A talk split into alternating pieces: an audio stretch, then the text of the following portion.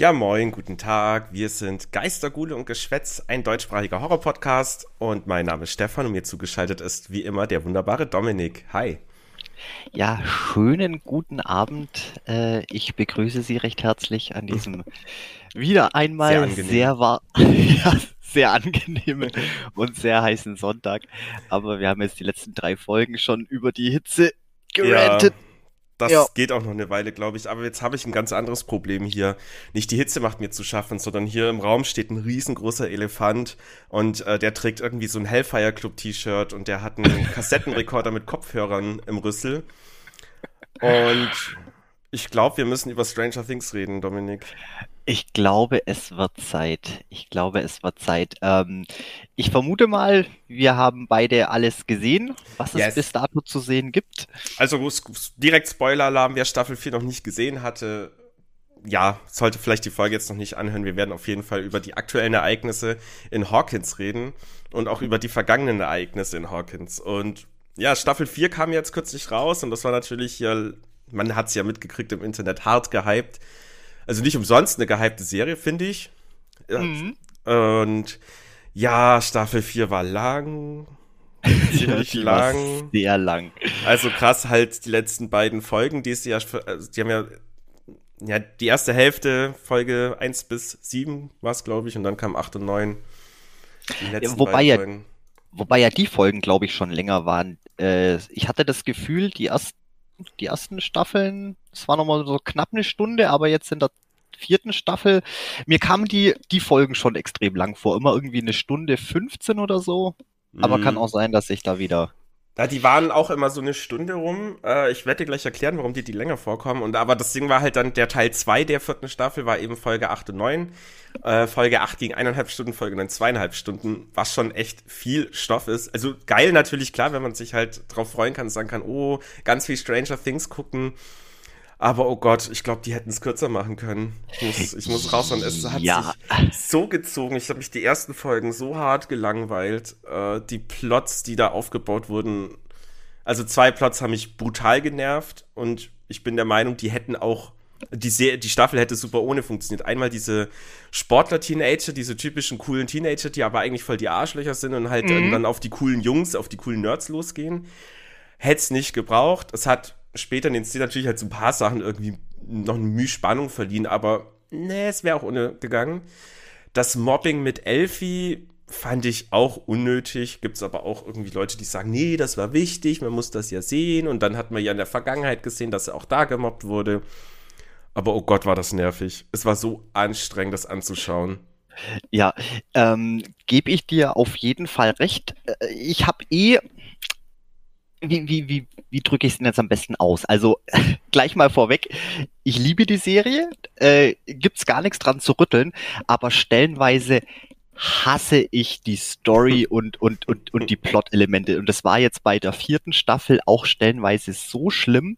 Ähm, die kam mir tatsächlich so vor wie, äh, keine Ahnung, wie, wie ein Whiteboard, wie so ein Brainstorming. Und äh, lasst uns einfach mal alle Ideen aufschreiben. Was können wir in die Serie reinbringen? Und alles wild aufgeschrieben und Ideen über, über Plotpoints und Charaktere und Zeug. Und es wurde alles in die Serie, in die Staffel reingestopft. Ob das jetzt gut oder schlecht ist, sei mal dahingestellt. Ähm, so kam mir das vor.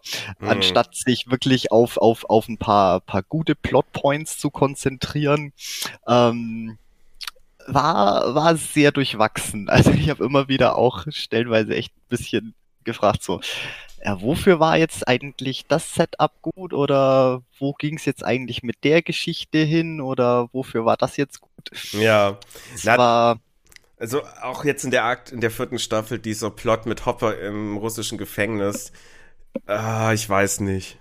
Also es hat sich so gezogen und dann immer mit dem Hin und Her, mit diesem einen, mit Juri, den Charakter mochte ich dann gegen Ende aber tatsächlich, aber immer dieses, oh, ich helfe euch, oh, ich verarsche euch, ich kann auch dieses Akzent nachmachen.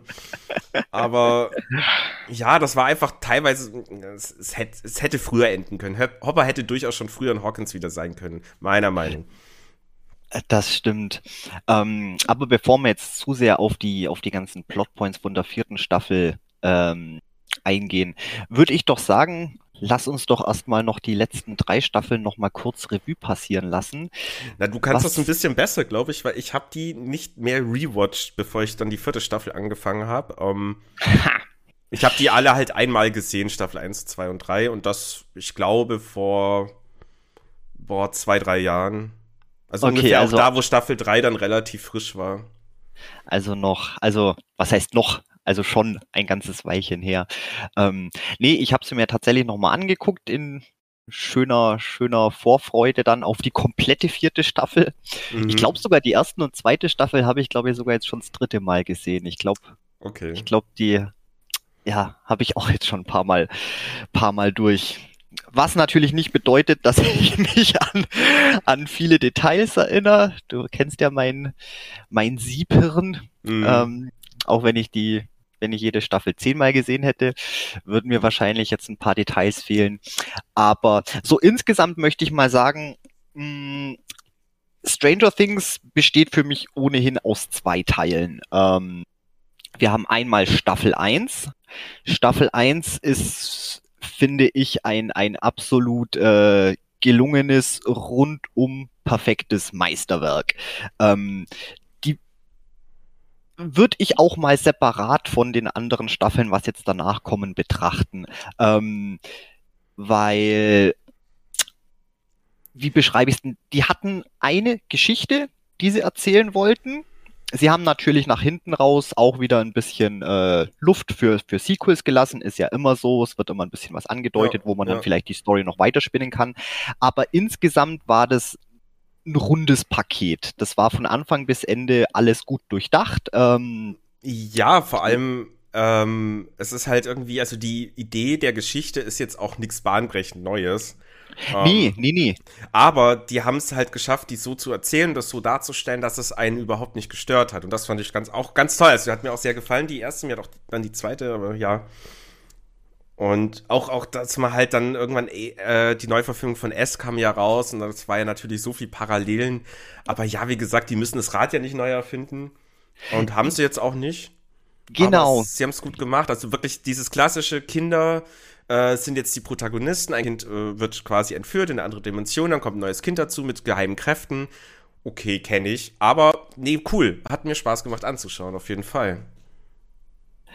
Das auf jeden Fall. Und es war, es war jetzt auch nicht so dieser, dieser klassische, äh, wie sagt man, ein Nostalgia-Bait einfach nur, oh, hier, 80er, wir, wir, wir hauen jetzt alles mit Referenzen voll. Ja. Nee, ähm, die Serie, die, die hat spielt einfach in den 80ern. Natürlich hast du da natürlich auch äh, Anspielungen auf alle möglichen alle möglichen Dinge aus der ja, Zeit. Ja. Ähm, aber die, äh, sie haben sich sehr, sehr zurückgehalten. Es war eigentlich mehr ähm, in der Geschichte selber, die sie erzählt haben. Das war der, eine, eine, eine sehr gelungene Hommage an ja Steven Spielberg, äh, Stephen King. Ähm, ich hatte auch ein bisschen, die, die ja, ich hatte. Die irgendwie mit Steven, ne? Wenn ich an die Hauptfigur denke. ja, ja. Okay, ich sag ja, eigentlich Staffel 1 ist so eine Mischung aus, keine Ahnung, E.T., ähm, It, also Es, ähm, ich hatte ein bisschen Twin Peak Vibes, was mir auch sehr gefallen hat und was mhm. ich auch bei den anderen Staffeln sehr vermisst habe. Ähm, es, ja, es, es, war, es war viel drin, ja. Ähm, aber wie, ja, schön. Es war auch einfach, es hat sich halt nicht falsch oder irgendwie so, so gesetzt angefühlt, dass sie irgendwie versuchen, was runterzubrechen. Es war einfach da, eine schöne Darstellung der 80er Jahre mit einer schönen, leicht gruseligen Geschichte dazu.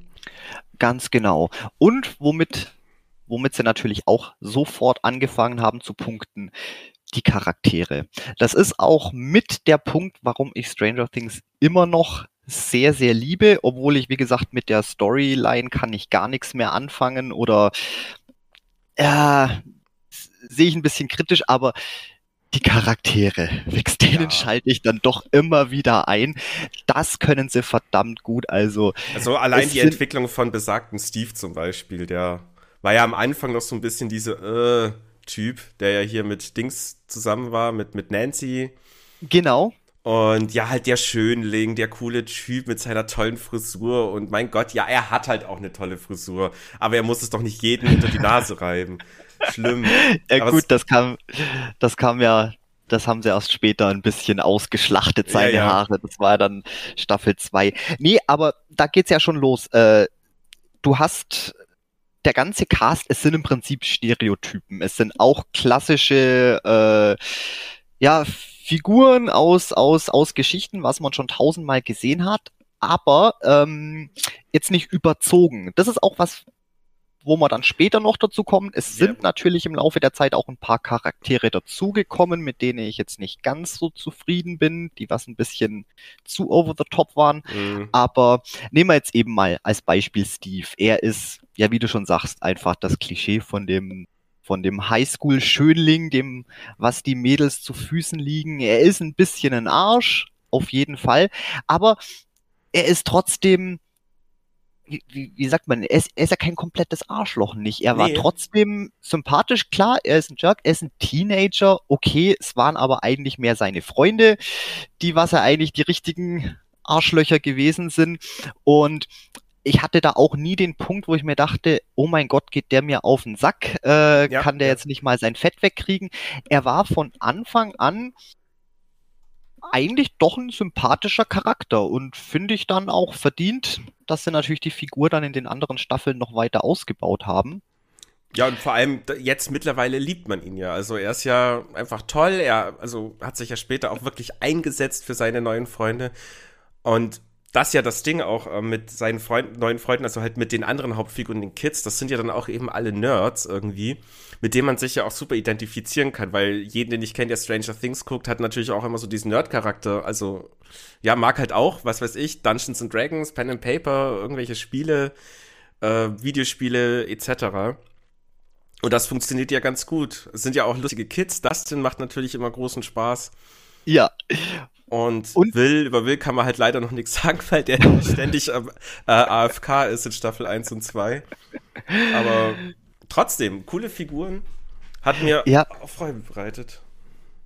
Das auf jeden Fall. Und das ist auch nach wie vor das, was, ja, weswegen ich auch immer weiter guck, gucken muss, weil es sind nicht nur die, die, die Charaktere selber, es sind ja auch die Gruppendynamiken, wie sich das entwickelt, wie sich das Ganze Ja. entwickelt und wo sich die Freundschaften aufbauen. Und es hat ja auch schon so ein bisschen so die, gerade dann auch später so ein bisschen Scooby-Doo-Vibes. Du hast immer hier Mhm. irgendwie Grüppchen A und, und, und, und, und Grüppchen B und dann setzen sie sich wieder ein bisschen anders zusammen und es kommen immer wieder ein bisschen neue Gruppendynamiken mit rein und es ist einfach ganz wunderbar. Ich, ich gucke denen einfach so gern zu und sie bleiben sich auch selber treu. Sage Ja. ich jetzt mal blöd. Das klingt jetzt ein bisschen blöd, aber ähm, weil wir jetzt gerade schon vom Steve geredet haben, ich meine, der wird ja jetzt auch nicht zum äh, super, super Vorzeige, Badass, Poster, Poster, äh, Posterfigur, Naja. sondern sie setzen ihn ja trotzdem äh, dezent ein. Also es Ja, ist nie so, dass also ich mir denke, so, Er, er, wird, er wird ja auch nicht zum Nerd zum Beispiel, nachdem er halt so dann mit in diese Gruppe dazu kam. Ähm, er ist ja einfach weiterhin er selber. Er hat halt nur, man, man merkt Genau. halt, dass er selber gerafft hat, dass die Kids halt alle wirklich cool sind und so viel verlässlichere und tollere Menschen sind wie halt sein ursprünglicher Freundeskreis. Er macht trotzdem weiterhin sein Ding, aber er ist jetzt halt mit denen unterwegs und das ist halt einfach eine coole Entwicklung. Also die ergibt auch Sinn irgendwo. Weil, es- Ganz- wie du, wie ganz du ja schon genau. gesagt hast, Steve ist ja kein Arschloch, er verhält sich halt so ein bisschen, aber er ist halt auch ein Teenager. Und ich glaube, alle sind als Teenager immer mal irgendwo ein bisschen scheiße gewesen. Kann man sagen, wie es ist. ähm, ganz genau. deswegen, deswegen hat er auch so einen großen Platz in allen Herzen gefunden, denke ich. Auf jeden Fall in meinem. Ja, Steve ist, Steve ist der Beste. Und ja, hätten sie auch machen können, die, die Figur dann einfach komplett ausschlachten und äh, er, er, er ist ständig in jeder Szene, er ist er überall dabei, er mischt überall mit. Nee, es ist, es ist, ja, er ist dabei, er macht sein Ding, aber es ist jetzt nicht so, dass er hier der, der Anführer und, ah, du weißt, was ich meine Ja. non, nonstop nichts anderes, sondern die anderen Charaktere, die darf jeder mal glänzen. Ja. So, genau. Ja, ich Ähm. meine, aber ein Charakter, der natürlich von Anfang an geglänzt hat und bis zuletzt immer noch geglänzt hat, vor allem viel mehr geglänzt hat, als ich sag das Wort nicht mehr. Ähm, Sheriff Hopper. Natürlich. Ja.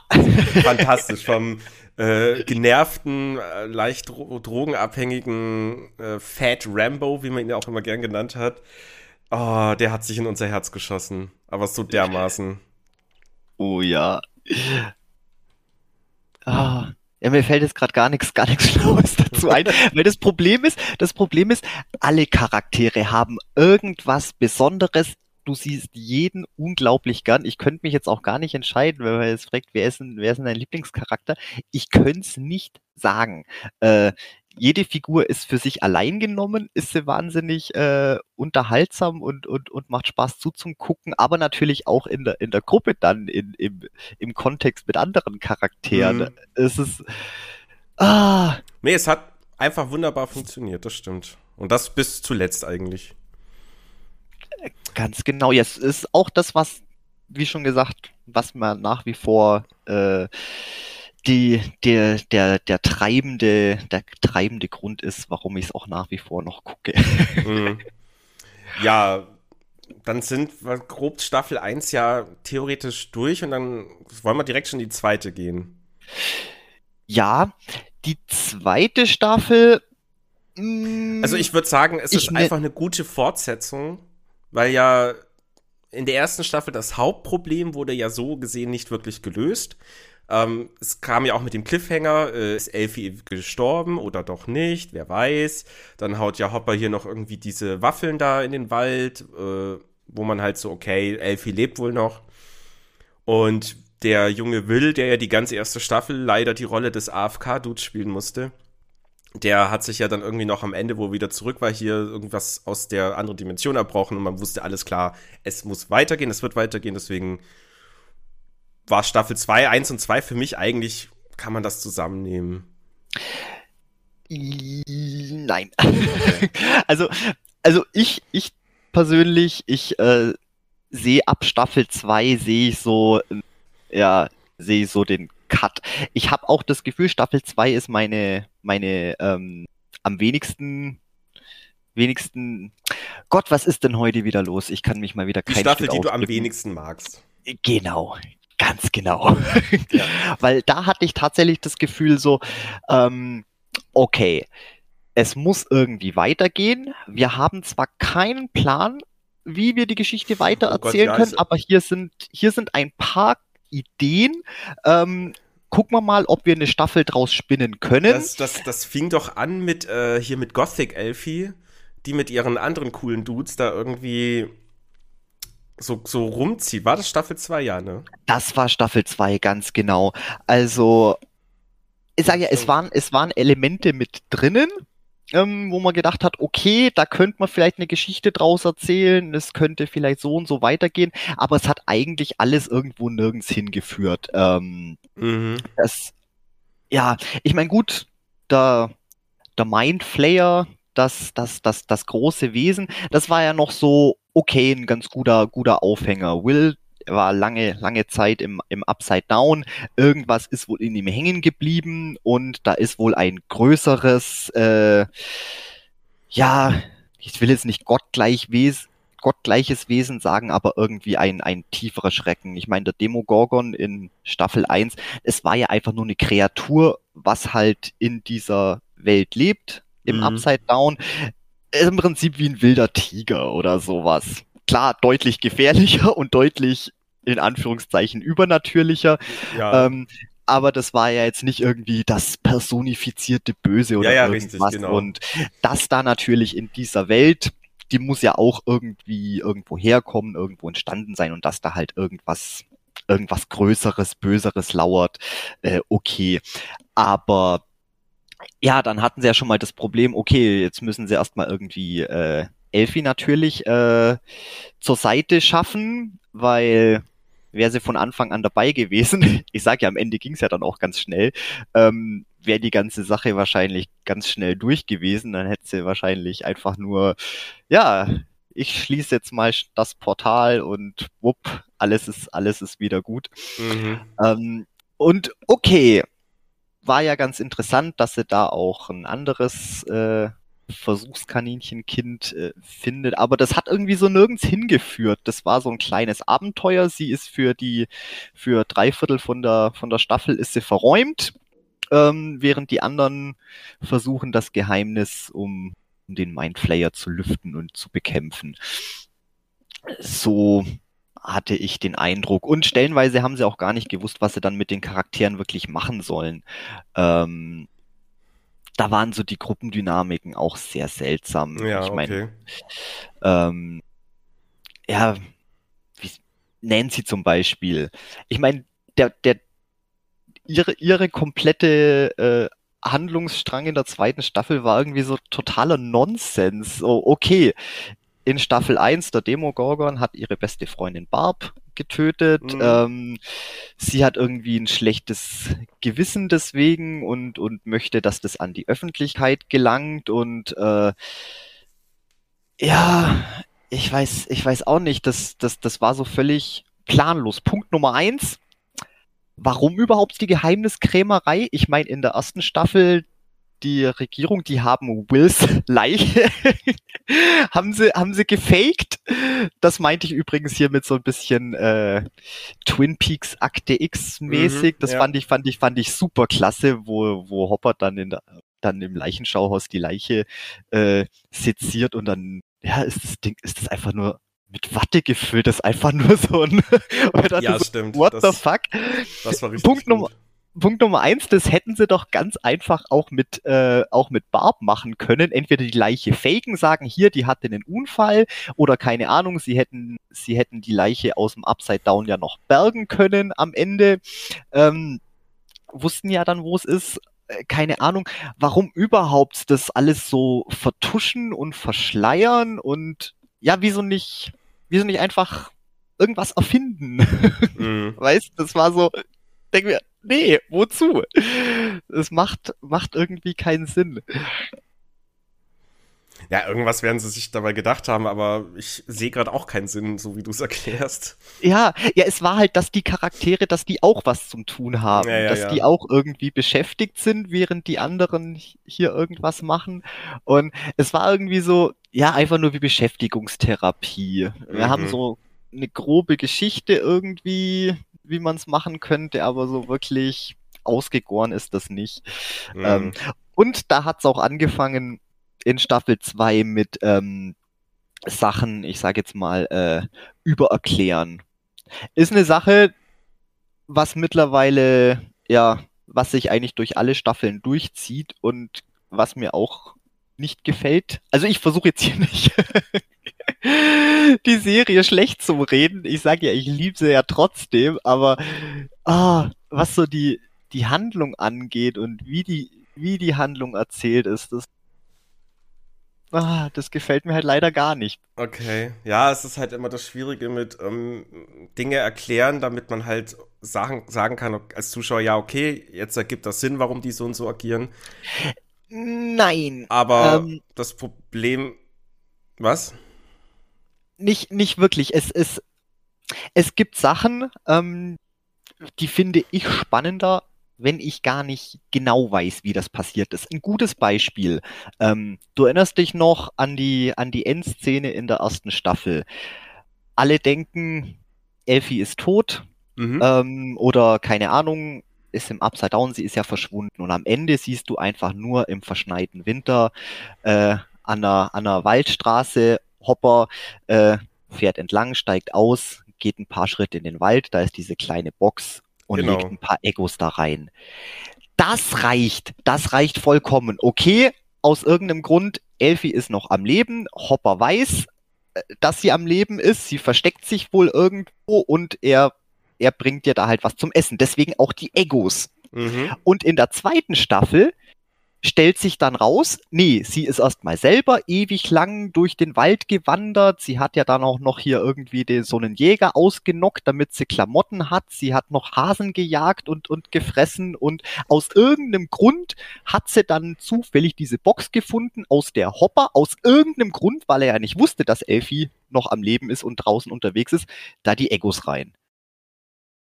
Also, äh, das hat, das hat die ganze schöne, das, das Mysterium Mhm. von, von, von, von, vom Anfang irgendwie blöd gemacht. Ich weiß auch nicht. Mich hat das gar nicht interessiert. Äh, das hätte einfach gereicht, okay, sie wohnt bei Hopper in der Ja, Hütte, ja. Er, er versteckt sie da. Diese, diese, diese ganze, diese ganze Plotline, das war so, uh, keine Ahnung, wozu, wozu war das da? Ja, ich, ich verstehe, was du meinst. So, ja, klar. Also, es klingt natürlich stark nach, wir müssen Sendezeit füllen. Ja, genau, das ist, das ist, das ist ja, schön. Also, wir, wir haben uns das Skript für sieben Folgen geschrieben, aber Netflix hat jetzt irgendwie neun Folgen bestellt. Ja, Mist, was machen wir denn? Ja, gut. Äh, ist halt dann die Frage, ob das irgendwie dann spontan mit reingeschrieben wurde und die sich selber dachten, ja, wir müssen halt jetzt irgendwie Sendezeit füllen. Das wird auf jeden Fall auch die ganze vierte Staffel irgendwann erklären, aber ja. ja, da kommen wir dann noch dazu. Ja. Da gab es nämlich auch ganz, ganz viel in diese Richtung. Und ich sag ja, weißt du, manche Sachen, das ist, ah, lasst es doch einfach, man muss doch nicht alles erklären. Es nimmt halt stellenweise so ein bisschen den Zauber raus. So. Ja. Ja, manches, ja genau, also manche Sachen ist es halt irgendwie cooler, wenn man sich da selber dann irgendwie Gedanken machen kann, eben Theorien austauschen, diskutieren kann. Ähm, und dann bekommt man halt trotzdem eine Erklärung, die ja dann viele oder halt einfach nicht zufriedenstellt. Ich denke, es gibt bestimmt einige, die sagen, nö, das fand ich gut, hat mir gefallen. Aber ich bin da voll bei dir. Ich fand das leider auch so ein bisschen unprickelnd. Es sind halt, ja, das Mysterium. Und es so. ist Und halt. vor allem, Myster Mys Mys also Mys Mystery ist halt auch sehr, sehr wichtig einfach für die Serie. Ja, und das hatte nämlich äh, Staffel 1 ganz, ganz stark und ganz gut. Einfach dieses Mystery-Feeling. Ich sag ja, Twin Peaks. Mhm. Die, die, die, die Vibes. Es, es wurde genug erklärt, dass die ganze Geschichte insgesamt Sinn macht. Es hat ein befriedigendes Ende gehabt. Alles andere, ja, kann man der Fantasie überlassen oder kann man sich selber Theorien dazu spinnen. Es muss nicht alles übererklärt werden. Und das hat eben bei Staffel 1, äh, bei Staffel 2 dann angefangen. Ähm, ich glaube, ich hatte noch ein Beispiel, was mir in Staffel 2 auch nicht gefallen hat. Da, oder war das dann später? Ich komme gerade nicht mehr drauf. Ähm, ja, vielleicht, vielleicht fällt es mir später noch ein. Aber ja, da hat's eben so mh, angefangen zum, zum, zum Schwanken von der Mhm. Geschichte her. Charaktere nach wie vor super sympathisch. Da haben wir auch äh, Steve als den Babysitter, Mhm. wurde dort Ja. etabliert. Fand ich, fand ich mega und wie er so am Anfang ja erstmal nur mit Dustin ähm, eine Beziehung aufbaut, ganz, ganz toll. Ähm, Da ist Oh übrigens, Gott. die zwei Schauspieler sind auch tatsächlich ähm, hinter den Kulissen ziemlich gute Freunde geworden. oh, Also, das konnten sie äh, quasi in die Serie, glaube ich, ganz gut mitnehmen. Aber ja, gibt, gibt's ja oft so Sachen, dass klar, wenn, ich meine, du als Serienschauspieler mit, du arbeitest ja wirklich sehr lange mit anderen Leuten zusammen, man entwickelt natürlich irgendwie eine Art von Beziehung. Und ja, bei Scrubs zum Beispiel auch, hier Turk und Dings sind ja auch beste Freunde im Real Life geworden. Und das ist halt immer irgendwie cool. Das stimmt. Ja, und man merkt es natürlich auch einfach. Äh, ich meine, gut, es sind Schauspieler, sie müssten auch so eigentlich äh, eine gute, ich sage jetzt mal, Gruppen, Gruppendynamik erschauspielern können, aber wenn man einfach tatsächlich auch mit der Person befreundet ist, dann, dann wirkt es halt auch einfach noch, ja, Das einfach macht's- die, das sagt halt viel einfacher. Die, die Chemie zwischen den Figuren einfach Ja. noch authentischer irgendwie. Und das merkt man halt. Die Figuren sind alle, alle authentisch und Das übrigens ganz, zum Beispiel ähm, da wieder schauspielerische Höchstleistung in Game of Thrones. Und zwar die zwei Stark-Mädels, Arya und Sansa, sind auch während Oh. den Dreharbeiten richtig gute Freundinnen geworden. Also auch so mit, die haben sich ein Zimmer immer geteilt, so Hotelzimmer und sowas. stimmt, ja, ja. Haben zu, zusammen viel Zeit verbracht, aber in der Serie konnten die sich ja überhaupt nicht leiden. Also die haben sich ja gehasst, Staffel 1. Und dann ab da waren sie, glaube ich, eh getrennt für immer. Ich wollte es ich wollt's gerade sagen, ich kann mich aber gar nicht dran erinnern, wann die Zeit miteinander verbracht haben. Und die letzte Staffel habe ich ja eh nicht mehr geguckt. ähm, ja. Das habe ich mir gleich gespart. ja, das brauchst du Ähm, auch nicht. So, ja. Aber Nee, Achtung, aber die- Spoiler. Ich, ich weiß, ich weiß, dass, dass Aria wohl das Vergnügen hatte, den, den, den Eiskönig irgendwie Ah, lass uns mit einem nicht Dolch zu erstechen. Okay. Irgendwie so. Das ist ja. äh, einfach grauenvoll. Ähm, aber da zum Beispiel oder, ähm, ja, ja, egal. Gehen wir einfach mal wieder zurück zum äh, unseren zwei liebsten, besten Freunden, Steve und Dustin. Dustin. Ich finde es auch geil, dass äh, die, also der, der Schauspieler, der ja eben wirklich diese, diese seltene Krankheit hat, dass sie das auch in diese Serie super integriert haben. In Staffel 3 war das ja sogar wichtig. Mhm. Ähm, genau, und ja, das hat wieder, wie du schon sagst, die Figuren, die, also die miteinander, die Beziehung zwischen den Figuren hat super funktioniert. Ähm, ich mochte auch brutal die Charakterentwicklung, haben wir noch gar nicht erwähnt. Die Mutter von Will, hier Choice Bias. Äh, ja. Die gute Winona Ryder hat mir auch so gefallen. Also einfach, nee, hat mir gefallen. War einfach eine tolle Mutter, tolle Figur. Das auf jeden Fall. Ich sag ja, es sind alle, alle Charaktere, könnte man, könnte man stundenlang drüber reden, warum die so klasse sind oder mhm. warum die so Spaß machen. Aber jetzt sind wir ja schon bei Staffel 2. Es waren natürlich auch Charaktere dabei, die was mir schon wieder weniger gefallen hatten. Das waren zum einen, äh, Gott, wie heißt er? Unser, unser gute äh, Samwise. Ach, äh, ja, ja, ja, ich weiß, wie du meinst. Hier, Samwise Gamchi. Äh, ja. Der Freund von ähm, Choice genau. in der Staffel und in der dritten. Gen Entschuldigung. Genau, ähm, der war, der war eigentlich auch nur da. Also das hat man auch, man hat es auch direkt mitbekommen. Der war so eine Mary Sue, der war einfach zu perfekt. Der hat einfach nur einen Zweck erfüllt und zwar äh, zu verhindern, dass natürlich Joyce und Hopper zusammenkommen, was man ja nach Ende der ersten Staffel natürlich auch schon sich insgeheim mm. dann gewünscht hat, so Mensch, die beiden, die sind doch eigentlich auch füreinander gemacht. Ähm, das einmal zum Blockieren und zum anderen äh, wusste man ja auch gleich, okay, der macht's aber nicht lang, der ist dann am Ende wohl das, äh, das tragische Opfer, irgendjemand muss ja sterben ähm, ja, ja. und war dann natürlich auch so, war keine Überraschung und nee, den fand ich. Also gut, zum einen natürlich das Gesicht, ähm, weil einfach. kurz nachfragen, ist der Staffel 2 gestorben oder Staffel 3? Staffel 2 am Ende. Okay. Äh, weil dann gehe ich nicht ganz mit. Ähm, ich fand die Figur anfangs halt auch ein bisschen lahm, weil ja, wie du sagst, man hat sich halt so ein bisschen gewünscht, dass Hopper und Choice zusammenkommen. Und dann kam halt dieser eher langweilige Typ. Also der war ja auch so ein bisschen halt ein lieber netter Typ und ich sag ja. ja, der war so eine, der war so eine Mary Sue, der war einfach durch genau. und durch perfekt, so dass man eigentlich gar nicht nicht mögen kann. Er ist, er ist, äh, wäre jetzt ja was anderes, wenn, wenn Joyce jetzt mit irgendeinem Arschloch zusammen gewesen wäre, irgendwas. Nee, es muss ja schon so äh, nach einer echten Romanze mhm. also, aussehen, das Ganze. Und da haben sie dann halt. So hättet ihr jetzt irgendeinen so Depp gehabt als Freund, hätte ich, also, ja, er war auch eine Art von Depp, aber eher so ein Arschloch oder so eine Figur, wo man halt überhaupt nicht äh, quasi relaten kann, warum die jetzt mit dem zusammen ist und nicht mit Hopper. Das hätte mich sehr viel mehr genervt. Also ich fand ihn anfangs halt auch eher so, äh, und ich fand seinen Tod am Ende der Staffel auch schon cool. Also nicht im Sinne von jetzt ist er endlich weg, sondern es war trotzdem hat es dann einen, also es hat mich dann ein bisschen mitgenommen. Ich fand es dann trotzdem ein bisschen schade, äh, aber so schlimm fand ich den jetzt nicht. Also würde ich jetzt nicht ganz in die Kategorie packen, unnötiger Plotcharakter.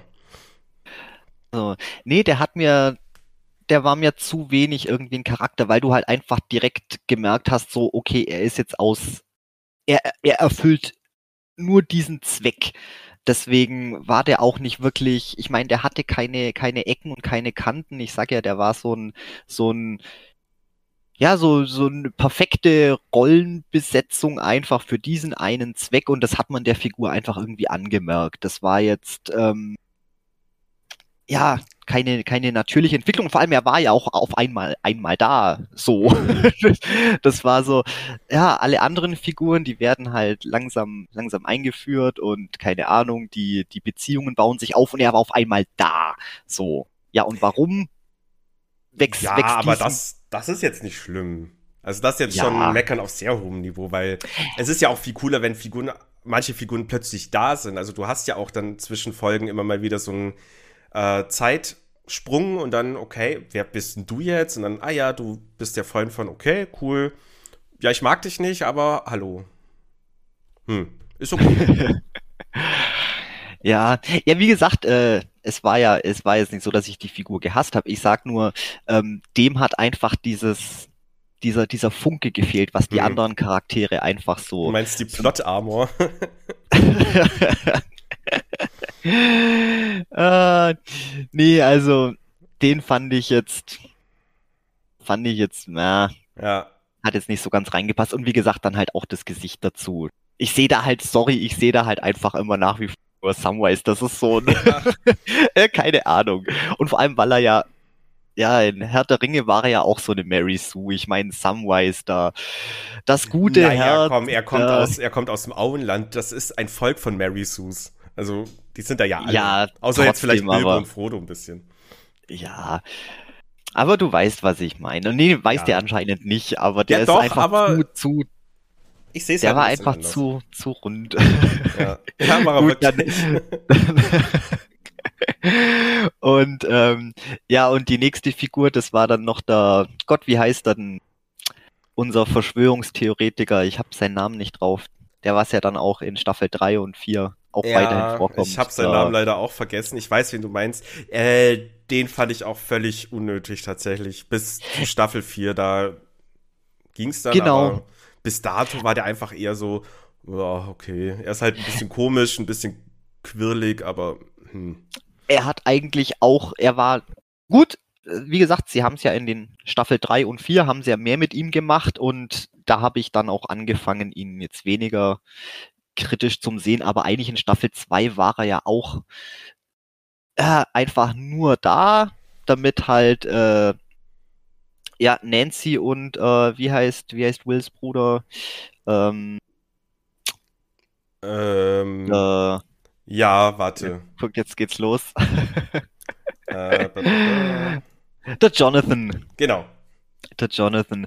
Ja, dass die beiden halt auch irgendwas was zum tun haben, indem sie mit ihm zusammen da hier versuchen, ja, die ganze, den ganzen Skandal irgendwie groß aufzuhängen und ja, ich weiß, ich weiß auch nicht. Wie gesagt, ist später besser geworden und vor allem er war halt auch so ein bisschen arg überzogen. Ähm, Stereotypen sind, sind gut, wie gesagt, aber es ist so eine feine Gratwanderung zwischen, okay, finde ich, finde ich gut, ist trotzdem authentisch, ein Charakter und irgendwie nur so, ja, das ist jetzt hier einfach nur die Slapstick-Figur, Ja. die Spaß macht, der Spaß macht Charakter. Und so kam der rüber, so ein über, überquirliger, super, wie sagt man denn, ähm,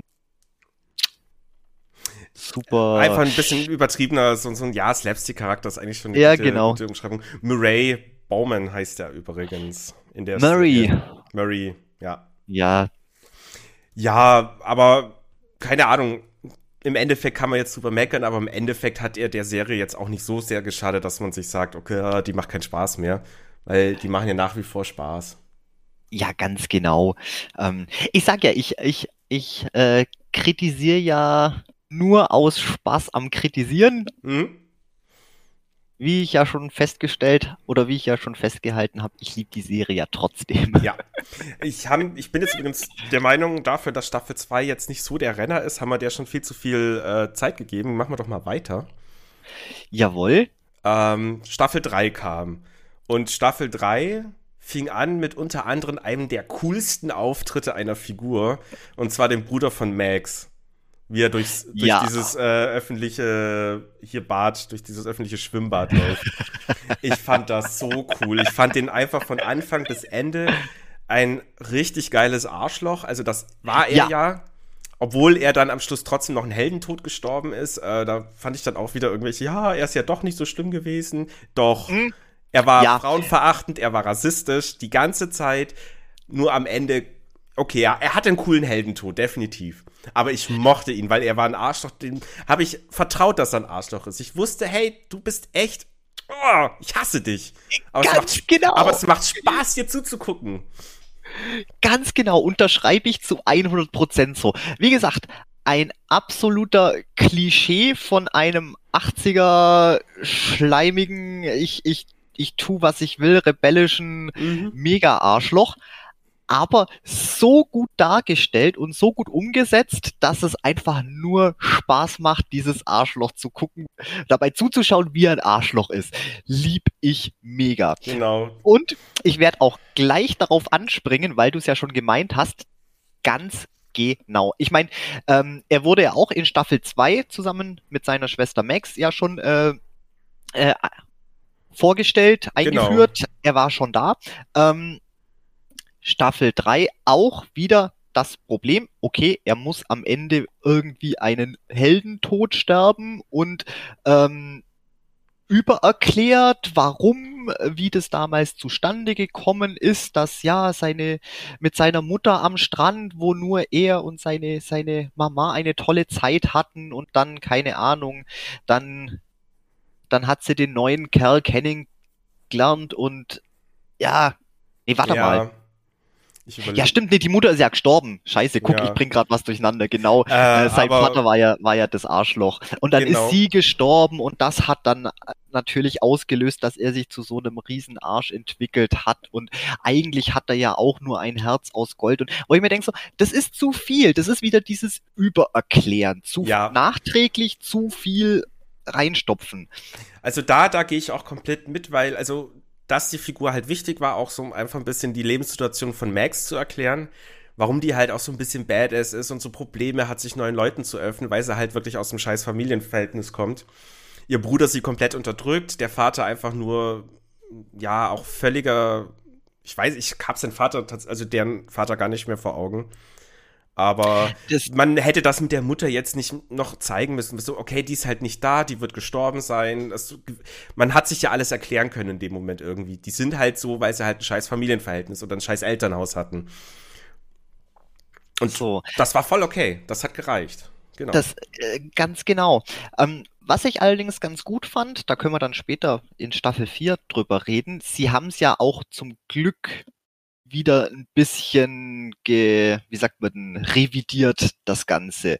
Aber das war jetzt halt in Staffel 3 haben sie das jetzt halt am Ende gebraucht als, als, ja, ja. weil ja sonst die Situation komplett hoffnungslos gewesen wäre, wenn jetzt Billy da sich dann nicht gegen, gegen den Mindflayer gestellt hätte, dann hätten sie ja hochkant verloren, den Kampf. Ähm, und deswegen musste man dann natürlich das noch ein bisschen schöner schön machen. So, ja, er war ja kein, es war ja nicht seine Schuld, dass er ein Arschloch war und bla ja. und und ich finde auch, das hat ein bisschen auch die Dynamik zwischen ihm und Max ein bisschen äh, verwässert, weil eigentlich in Staffel 2 hatte ich so den Eindruck, ja, die sind ja relativ frisch Stiefgeschwister. Mhm. So, aber so wie sie es ja dann in Staffel 3 erklärt haben, äh, ist er ja mit ihr aufgewachsen. Und ja, ich weiß nicht. Es ist, ist glaube ich, ein bisschen. Also ich denke mir halt, wäre er wirklich mit ihr aufgewachsen und dann wäre er nicht so ein Riesenarschloch genau, gewesen. Genau, also das hat, ja. ja. du hast recht, also da, da hat das Überklären dann einfach auch irgendwo ein Plothole äh, quasi aufgebrochen, wo man sich dann überlegt, ha. Ansonsten, ja, abgesehen davon war er halt eine klasse Figur. Und ja. Ja, in Staffel 3 gab es aber noch andere geile Figuren, die dazu kamen. Ähm, unter anderem auch einer meiner Lieblingsfiguren war dann Susi. Susi, sag mal was. Susi. Ähm, die vermeintlich theoretische Freundin von Dustin. Also das fand ich mega gut gemacht, wie sie ewig damit gespielt haben. Hat er jetzt eine Freundin oder hat er sich ja. eingebildet oder erfunden, um irgendwie cooler dazustehen? Was ja nicht keinen Sinn macht, weil so wäre Dustin nicht drauf, aber und irgendwann kam ihr Auftritt und mit für mich eine der schönsten Serienszenen ever. Nicht nur in Stranger Things, aber dieses gemeinsame Lied Neverending Story. also mal abgesehen davon, dass es so keinen Sinn ergibt, dass sie das gleichzeitig singen. Also rein technisch hier mit Funkgeräten, das funktioniert so leider gar nicht. Es war egal, es war so schön gemacht, es hat mir so gefallen. Ich habe die Szene auch immer mehrmals einfach so wieder angeguckt oder mir halt das Lied auch einfach angehört. Ich habe noch so ein bisschen die Liebe zu dem Song entdeckt, denke ich. Oh, schön. Ja, ich, ich, ich fand's auch rührend, aber ich, ich weiß nicht, so mega beeinflusst hat mich die Szene jetzt nicht ganz. Ja, vielleicht weil es auch, vielleicht weil ich es auch, auch ein klein bisschen cringe fand, ich weiß es nicht. Ja, ich verstehe, dass man das hitten kann, aber es hat für mich, ich habe mich da, also ich habe wirklich richtig, mich aber richtig über diese Szenerie gefreut. Und das war, es war so wunderschön. und das war auch so ein Ding, wo halt die Duffer Brothers gezeigt haben, was sie wirklich gut können, ist halt so richtig schöne ähm, Szenen da, also Szenen zu machen, in die man sich komplett verlieren kann für einen Moment. Oder auch einfach Charaktere in Szene zu setzen, wie jetzt zum Beispiel den ersten richtigen Auftritt von Billy in der dritten Staffel. Also ja, in der zweiten war mhm. er ja auch schon da, aber in der dritten war er erst wichtig und so mit diesem Auftritt hat man erst einen Fokus auf ihn gelenkt.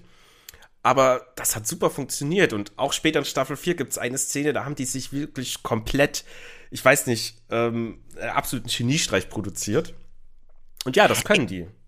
Ich sag ja, das ist das, was, was, was die Serie auch insgesamt so grandios macht.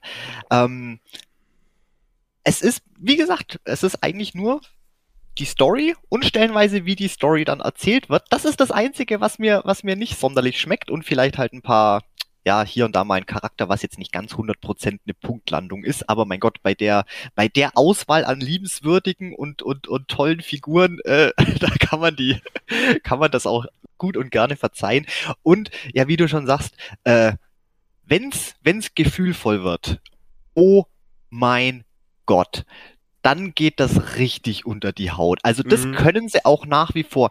Wenn, wenn wirklich äh, ja was Dramatisches passiert oder irgendwas ähm, ja emotional aufgeladen ist, du spürst es wirklich. Da ja. gibt's dann später auch noch äh, in Staffel 4 ein paar Sachen, wo wirklich uh, mhm. richtig unter die Haut geht. Ja, ja, absolut. Nee, ähm, das können die und das macht ja Serien dann auch immer so gut.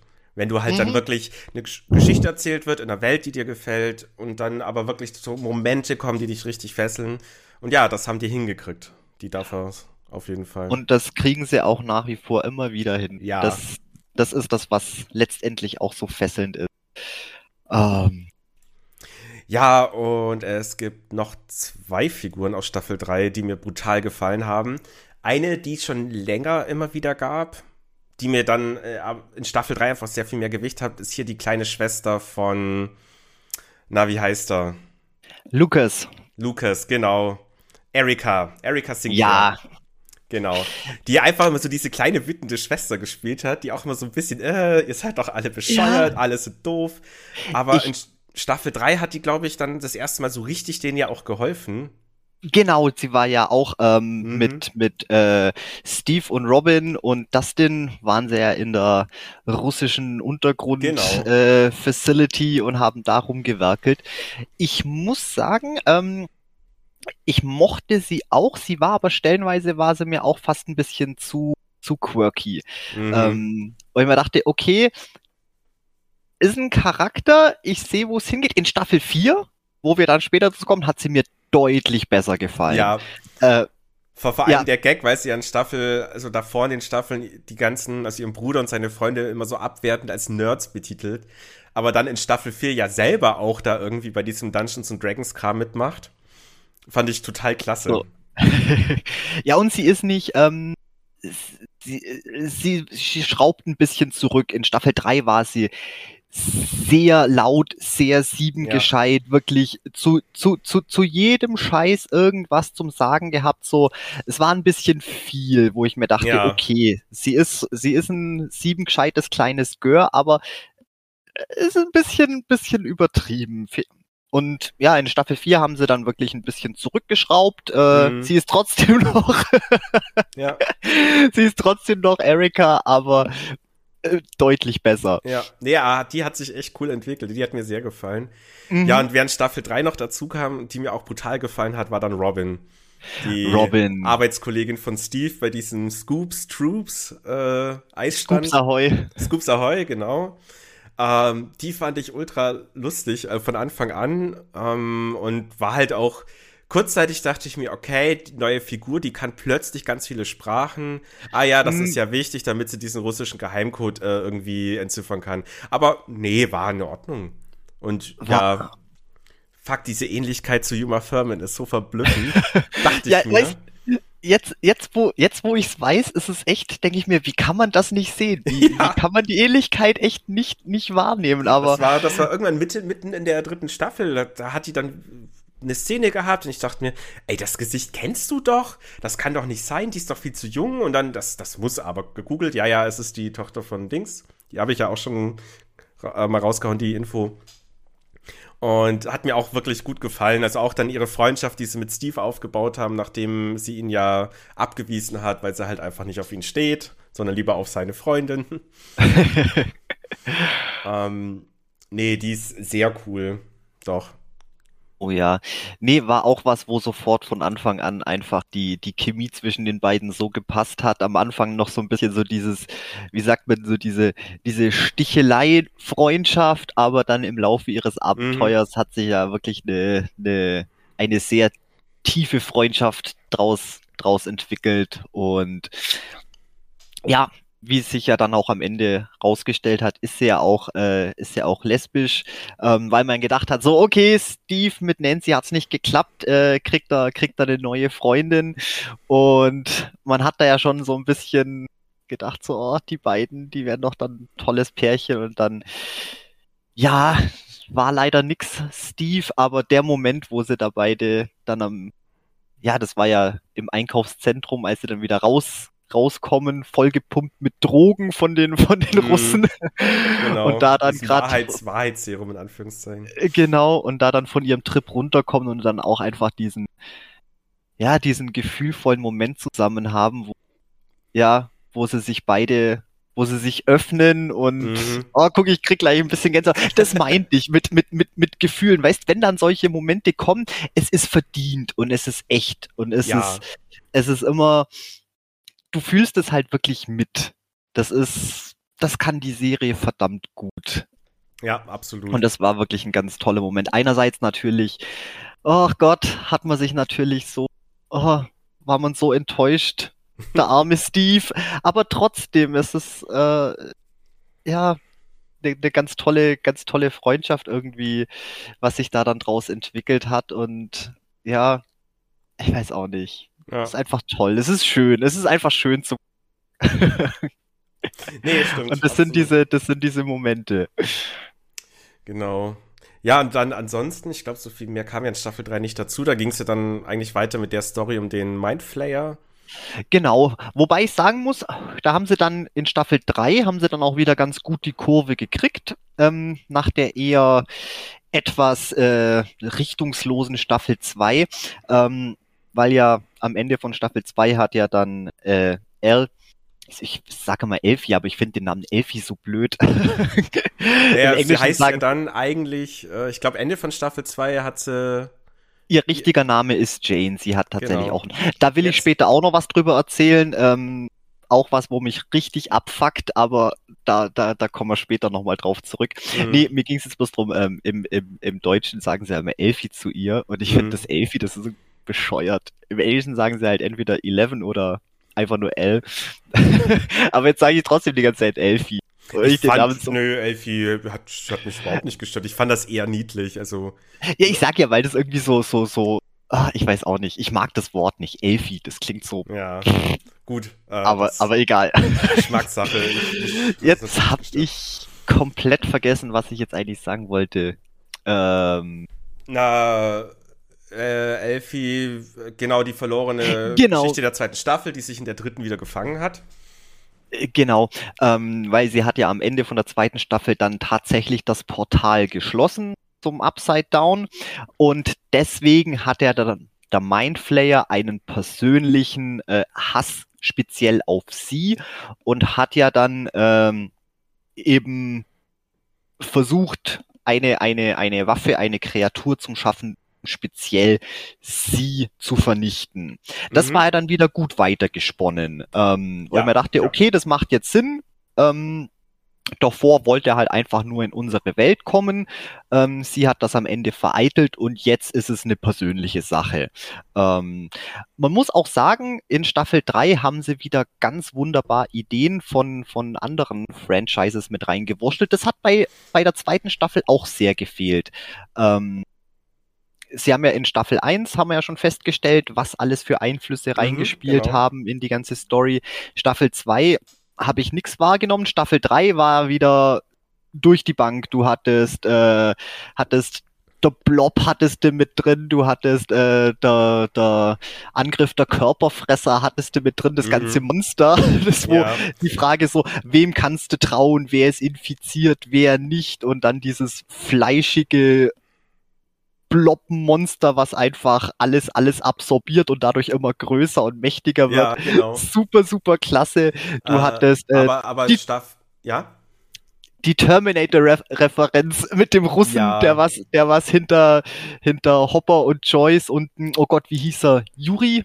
Mhm. Nee, Ju, Juri war Staffel 4.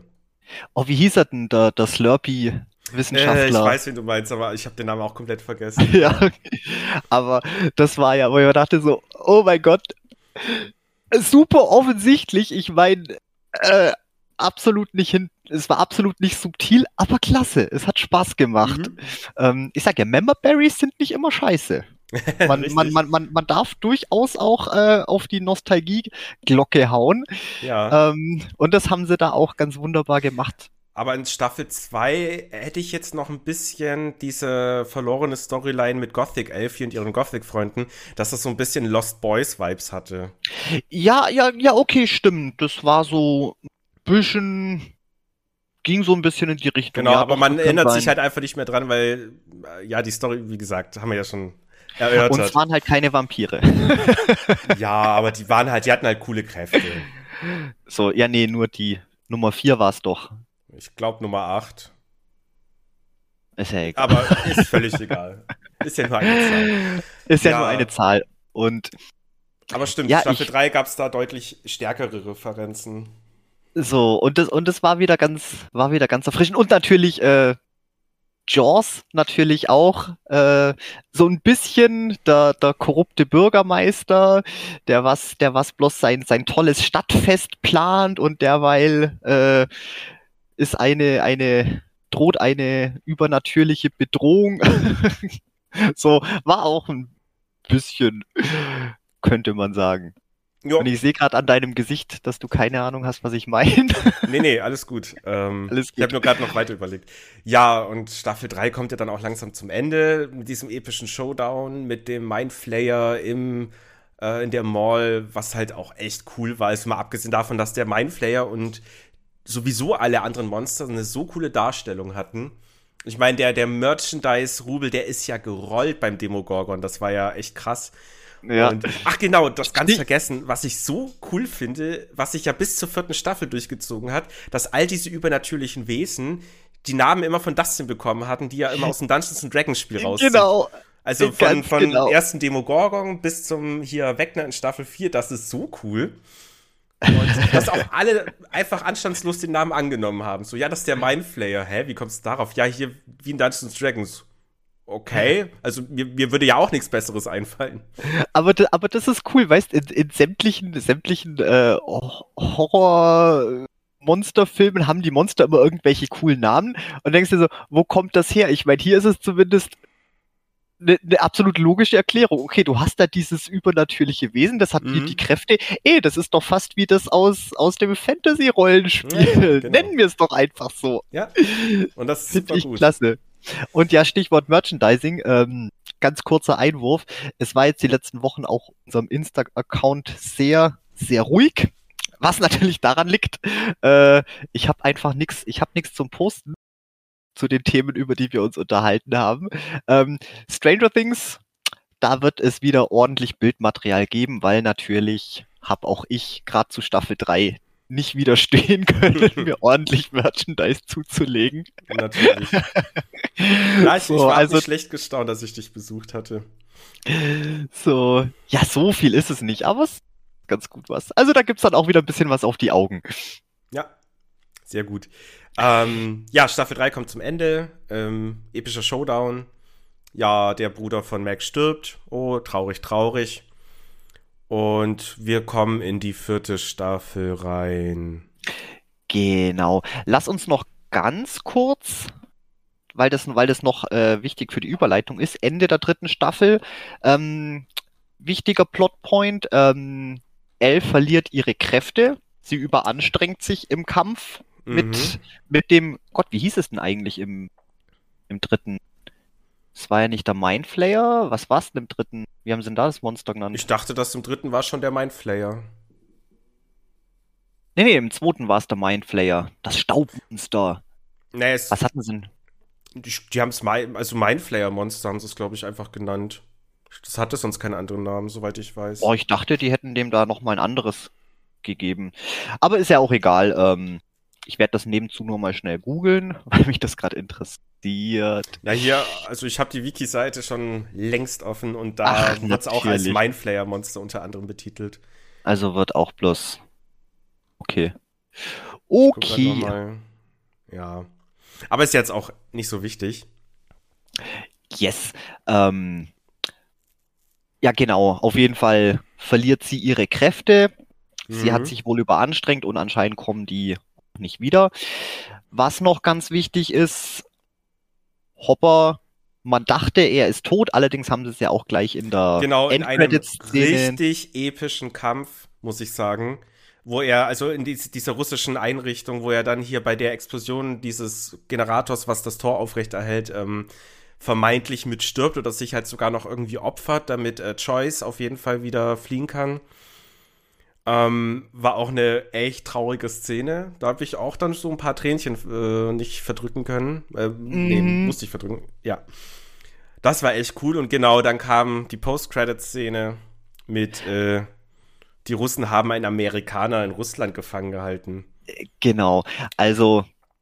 Und ach, genau, man, man sieht ja auch, wie so ein Gefangener von so einem Demogorgon aufgefressen wird.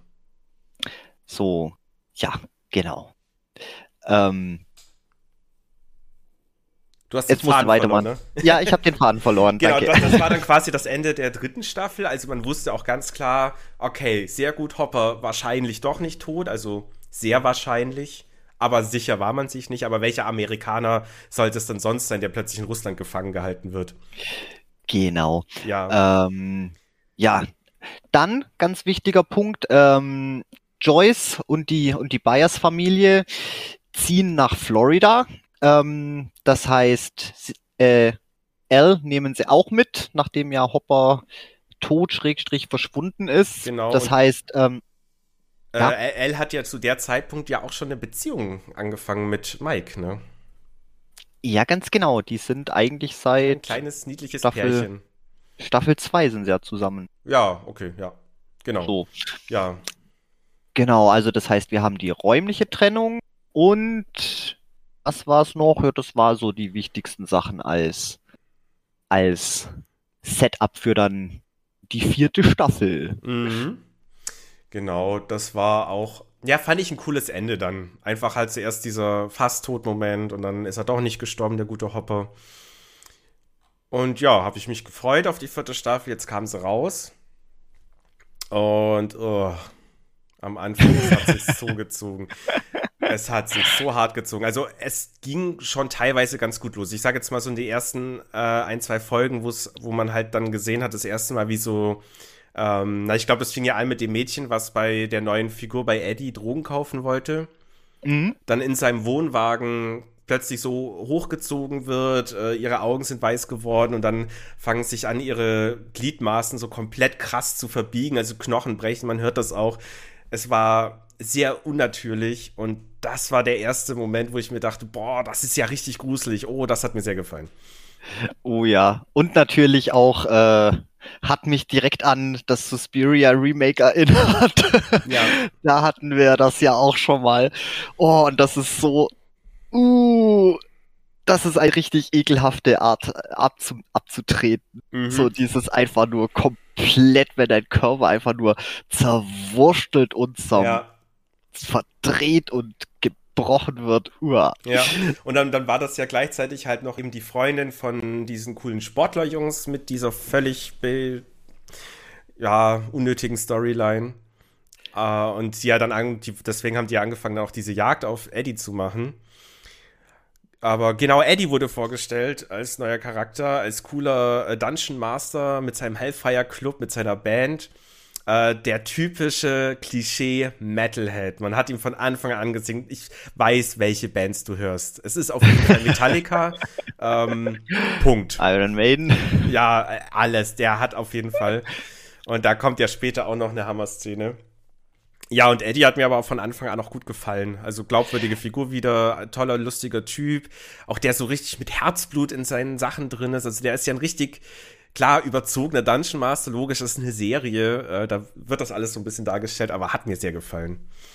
Ja, ich muss zugeben, ich hatte am, am Anfang hatte ich meine Zweifel, weil gleich die erste Szene, als er vorgestellt wird, die ist auch wieder so laut und, und, und, und mhm. überzogen, mhm. als er dann in der Cafeteria, die, ja. ganzen, die ganzen Nerds vom Hellfire Club, die hocken am hocken an, an ihrem Tisch und äh, er fängt an eine Rede zum halten und wird dann mega überschwänglich und und steigt dann auf den Tisch und schreit rum und wo ich mir dachte so oh nee, nicht schon wieder so ein so ein super abgespaceter, mega quirliger Charakter, ja, ja. aber es war nur die Anfangsszene sie er, er wurde ganz schnell auch für mich sehr sympathisch. Ja, also spätestens bei der, tatsächlich bei der Schlussszene der ersten Folge, wo er die Drogen eben an diese Chrissy verkauft, hast du wirklich gesehen, dass er so dabei irgendwie trotzdem, dass er was Illegales tut, irgendwie relativ mitfühlend und verantwortungsvoll umgeht mit dieser Situation. Also er merkt ja, dass sie Zweifel hat, äh, ob das überhaupt das Richtige ist, ob das jetzt eine richtige Entscheidung ist, Drogen zu kaufen und will ihr dabei trotzdem irgendwie ein bisschen mithelfen. Und hat ja trotzdem Drogen verkauft. Meine, braucht ein paar Geld. ja. Das und stimmt. da hat man aber schon direkt gemerkt, okay, es ist halt wirklich auch ein sympathischer Charakter. Also spätestens an dieser Szene, würde ich sagen. Definitiv. Und natürlich dann auch seine Reaktion, als sie dann äh, von, von Wegner zer, zer, zerknüllt wird mhm. vor seinen Augen. Ähm, wahnsinnig gut gespielt. Also der Schauspieler, der der kann auch sehr gut rüberbringen. Mhm. Gilt übrigens äh, für, für den kompletten Cast. Äh, können wir später auch nochmal auch noch mal ein bisschen loben. ja. Sämtliche schauspielerischen Leistungen. Ähm, und wo ich mir auch gedacht habe, okay, das ist jetzt wirklich eine, eine, eine tolle Reaktion. Ähm, ich hatte nämlich schon vermutet, dass er eben so ein super, super crazy Dude ist einfach und der was dann vielleicht bloß irgendeinen blöden Spruch loslässt irgendwie so und so dieses, ja, mehr so Scooby-Doo, oh mein Gott, wie unheimlich und irgendwie blöd mhm. wegrennt, aber du hast richtig gemerkt, das ist wirklich echte, echte Panik und, ja. und, und äh, richtiges Entsetzen. Und da wusste ich so, okay, ähm, der, die wissen, glaube ich, schon, wo sie mit dem Charakter hin möchten. Ja, nee, das, das war. Der hat super funktioniert. Ähm, ich fand auch mal kurz, um beim Charakter zu bleiben, keine Ahnung, müssen jetzt auch nicht von Folge zu Folge durchdiskutieren, aber seine Szene in, im Upside Down auf dem Wohnwagen mit seiner Gitarre und dem Verstärker. Oh mein Gott. Also für mich selber, der ja auch gerne viel lange Metal-E-Gitarre gespielt hat, war das natürlich ich wusste nicht, dass ich diesen Traum habe in meinem Leben, aber ich möchte genau das tun. Ich möchte in eine andere Dimension auf einem Wohnwagen einen geilen Metallica-Song runterbrettern. ähm, Dazu übrigens auch äh, gab es ja so ein, ries so ein richtig geiles Video auf Instagram von Metallica, die äh, das dann quasi zur Szene dazu mitgespielt haben. Hat quasi jeder ah. sich selber so ein bisschen gefilmt, wie er den Song halt spielt, während der läuft. Und auf der einen Hälfte des Bildschirms siehst du halt dann die Metallica-Dudes immer abwechseln, auf der rechten Seite, wie es gerade in der Serie so abläuft. Und ja, die haben da auch nur gemeint hier von wegen geiles Ding, Stranger Things. Fand ich so cool. So, klar kann natürlich jetzt ein geiler Publicity-Gag sein, mein Gott, aber ich glaube, Metallica hat es nicht so nötig, unnötig in die Aufmerksamkeit sich reinzuholen. nee. Und selbst wenn, ist es mir egal, es war einfach nur cool gemacht. Äh, da gab es dann auch noch witzige Info, noch lustige Diskussionen mit, ähm, ja, Moment, wann kam denn der Song raus, den der gespielt hat, Master of Puppets? Nämlich exakt in diesem Jahr, in dem die Serie spielt. Und dann ah. haben sie ah. angefangen rumzudiskutieren. Ja, er hätte angeblich nur drei Wochen, vier Wochen Zeit gehabt, dass irgendwie sich diesen kompletten Song ohne Tabs, ohne Noten, nur durchs Hören beizubringen. Ja, es sind nicht Wochen, es sind tatsächlich ein paar Monate dazwischen. Also der Song kam 3. 3. März 86 raus und die Serie spielt jetzt im Sommer gegen Ende des Sommers. Also er hat durchaus drei, vier Monate Zeit gehabt, aber das erklärt halt auch, dass er ein verdammt guter Gitarrist ist. Meine, es, ich, ich, kann die Leute nicht nachvollziehen, ich kann sowas nicht mit dem raushören. Ich brauche Tabs. Äh. Aber wenn er das hinkriegt, geil. Ja, ich weiß auch nicht. Das sind so Sachen, die sind mir eigentlich relativ wurscht. Weil ich sage ja, die Serie hat so viele andere, so viele andere Sachen, wo ich mir denke, warum oder das macht doch gar keinen Sinn. Und ob dann jetzt die Referenz, ob das jetzt zeitlich reinpasst, ist das gleiche mit den Filmpostern. Äh, da gucke ich doch nicht jedes Mal so, oh, war der Film dazu der Zeit eigentlich schon draußen? Passt das denn zeitlich rein? Nein, wenn doch die Story selber so viele Probleme und Schwachstellen hat, dann interessiert mich das doch nicht, ob der das jetzt da wirklich schon hätte spielen können. Es ist aus den 80ern und, und fertig ist die Laube. Das tut ja, das tut ja der Geschichte nichts ab, ob das jetzt zeitlich chronologisch so authentisch machbar gewesen wäre. Ich ja. meine, da geht's um, da geht's um eine fucking, fucking Fantasy-Dimension und, und, und Monster und Mindflayer. Da ist mir doch sowas egal. Da rege ich mich lieber über die anderen Sachen auf. Und ich habe ganz, ganz viele, worüber ich mich in der vierten Staffel aufreg. Mhm. Storytechnisch, oh mein Gott, es ist einfach nur wild. Ähm, ich weiß gar nicht, wo ich anfangen soll. Wir können mal zum ähm. Beispiel, also ich habe ja vorhin das mit dem bösen Sportler-Teenagern schon erwähnt. Okay, sind wir uns, glaube ich, einig. Ähm, Joyce Byers verlässt einfach mal so ihr Zuhause, ohne irgendwem richtig Bescheid zu geben, für mehrere Wochen, um irgendwie in Russland eventuell Hopper zu holen. Hm. Das war, das war seltsam. Ähm, allerdings muss ich noch sagen, okay, ähm, es hat einigermaßen ja Sinn gemacht, dass sie niemanden einweiht über ihr, über ihr Vorhaben, weil, okay, vielleicht hätte es ja tatsächlich sein können, dass das nur ein schlechter Scherz ist. Hopper ist gar nicht tatsächlich äh, am Leben und dass sie da natürlich keine, keine, äh, keine Erwartungen wecken möchte, die was dann nicht äh, bereitgestellt, äh, die was dann nicht erfüllt werden können. Und zugegeben, man muss ja auch sagen, ähm, Jonathan ist ja eigentlich relativ erwachsen.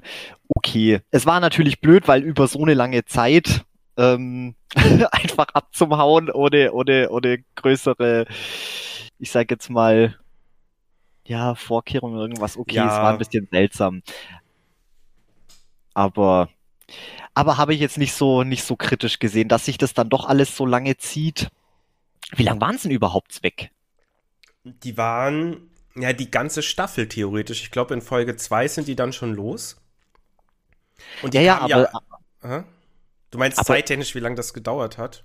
Genau, aber ich denke mal, ja gut, der, der Flug nach Alaska, die sind ja relativ schnell los. Keine Ahnung, Tag und dann von dort. Also, es hat sich angefühlt wie Wochen, wahrscheinlich waren es auch nur ein paar Tage. Also es, es, es waren höchstwahrscheinlich nur ein Aber paar Tage. Aber es ist halt in den Tagen so viel passiert, wo dann jedes Mal irgendwie die Kids versucht haben, da Kontakt aufzubauen und halt selber nicht wussten, wo sie ist. Das ist, es hat sich angefühlt wie, ja, viel, viel. die Staffel hat sich generell sehr lange angefühlt. Ja, ähm, ja, also dies, dieser ganze Plot mit Hopper im Gefängnis und ihn rauszuholen, das hätte man, finde ich, deutlich schneller machen können. Das haben, das haben sie unnötig lange gezogen. Ja, das stimmt. Ich dachte eigentlich auch, dass äh, so zumindest so zum, zum e Mitte der, der, der Staffel oder zumindest dann so zum, zum Mid-Season-Finale, dass sie da alle wieder zusammen vereint sind, die komplette Truppe und mhm. Gemeinsam den, den Kampf aufnehmen. Aber letztendlich sind sie ja komplett die, die komplette Staffel über dann eben dort in Russland ge, geblieben und haben da noch, ich sage jetzt mal, Abenteuer erlebt ähm, in, im, im russischen Gulag. Und mhm. ja, war dann ja eigentlich erst nachdem das Abenteuer so weit überstanden war, dann am Ende die große Reunion, wo sie dann ja. alle wieder zusammengekommen sind. Es hätte ein bisschen eher sein können. Also es war schon wichtig zu sehen, dass er halt ein bisschen gezeigt haben, wie Hopper am Anfang gebrochen war, dann aber wieder seinen Willen zum Überleben gefunden hat und sich dann halt mit diesem anderen äh, russischen Typ da anfreundet, so ein bisschen, der ja diesen Gefängniswärter spielt und eigentlich diesen Deal von wir bringen Hopper zurück so ein bisschen, äh, ja, durch, ja, ich sag mal, geplant hat. Mhm. Und dann Juri eben dazu kommt, der die ja zweimal verraten hat und vielleicht auch ein drittes Mal. Also ja, finde find ich einfach zu lang. Und auch so bei dieser Ausbau, also wo die dann am Schluss gegen den Demogorgon kämpfen. Ich meine, klar, die mussten das irgendwie mit einbauen, weil ja am Ende der dritten Staffel hast du ja noch mal kurz gesehen, was? Im russischen Gefängnis ist ein Demogorgon, der Menschen frisst? Ja, ich, ich dachte vielleicht schon, die vergessen das, dass die ja eigentlich auch noch einen Demogorgon irgendwo hatten. hatte, hatte ich echt hatte ich lange Zeit befürchtet, dachte ich mir so, was, weh, ihr vergesst den, den, den depperten Demogorgon jetzt. Ja. Aber okay, er war, er war er ja war da, da, aber. Aber das hätte man viel schneller machen können. Einfach so direkt schon zeigen, dass er halt regelmäßig diese Leute da dem Demogorgon verfüttern. Nee, das hat ja irgendwie ewig gedauert. So, ja. Ja, es hat sich auch alles sehr, sehr lang angefühlt. Da gebe ich, da gebe ich dir recht. Und ich war auch ein bisschen nicht so ganz, ja, ich, ich fand die, die, die, den, die Storyline, die fand ich jetzt auch nicht so mega spannend. Es war zum einen, ähm, ja, das depperte hin und her die ganze Zeit mit, der hieß jetzt aber Juri, der russische Pilot, der. Schmuggler. Genau. genau ähm, da die ganze Zeit das Hin und Her und äh, das hat alles so lange gedauert, bis das mal irgendwie ins Rollen gekommen ist. Ähm, okay, sein, sein, sein erster Fluchtversuch aus, aus dem Gefangenenlager.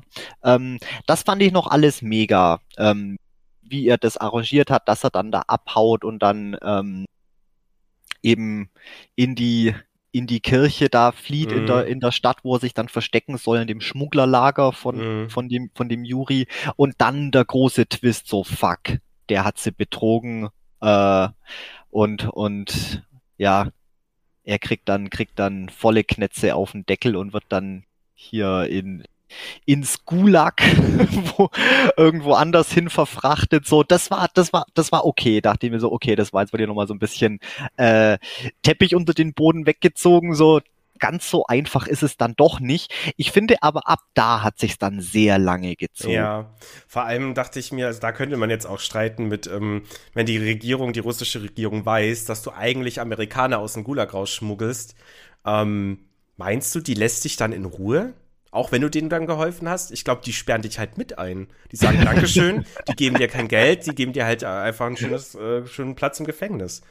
Aber gut, kann man jetzt streiten, das ist ja halt auch einfach eine Fantasy-Serie in dem Punkt.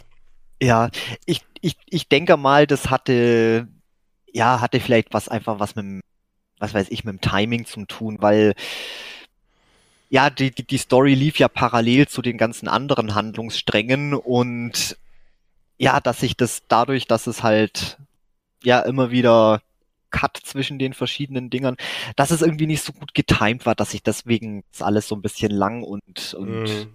planlos angefühlt hat. Allerdings muss ich auch sagen, ähm, dann ab, ab der Befreiungsaktion, ähm, als sie dann wirklich versuchen, Hopper rauszuholen, ab da ist es dann auch ein bisschen entgleist. Da fand ich dann die ganze die ganze Story auch nicht mehr so klasse. Allein der Kampf gegen den Demogorgon. Ich meine, okay, gut, sie haben in der zweiten Staffel haben sie das Ding verbrannt.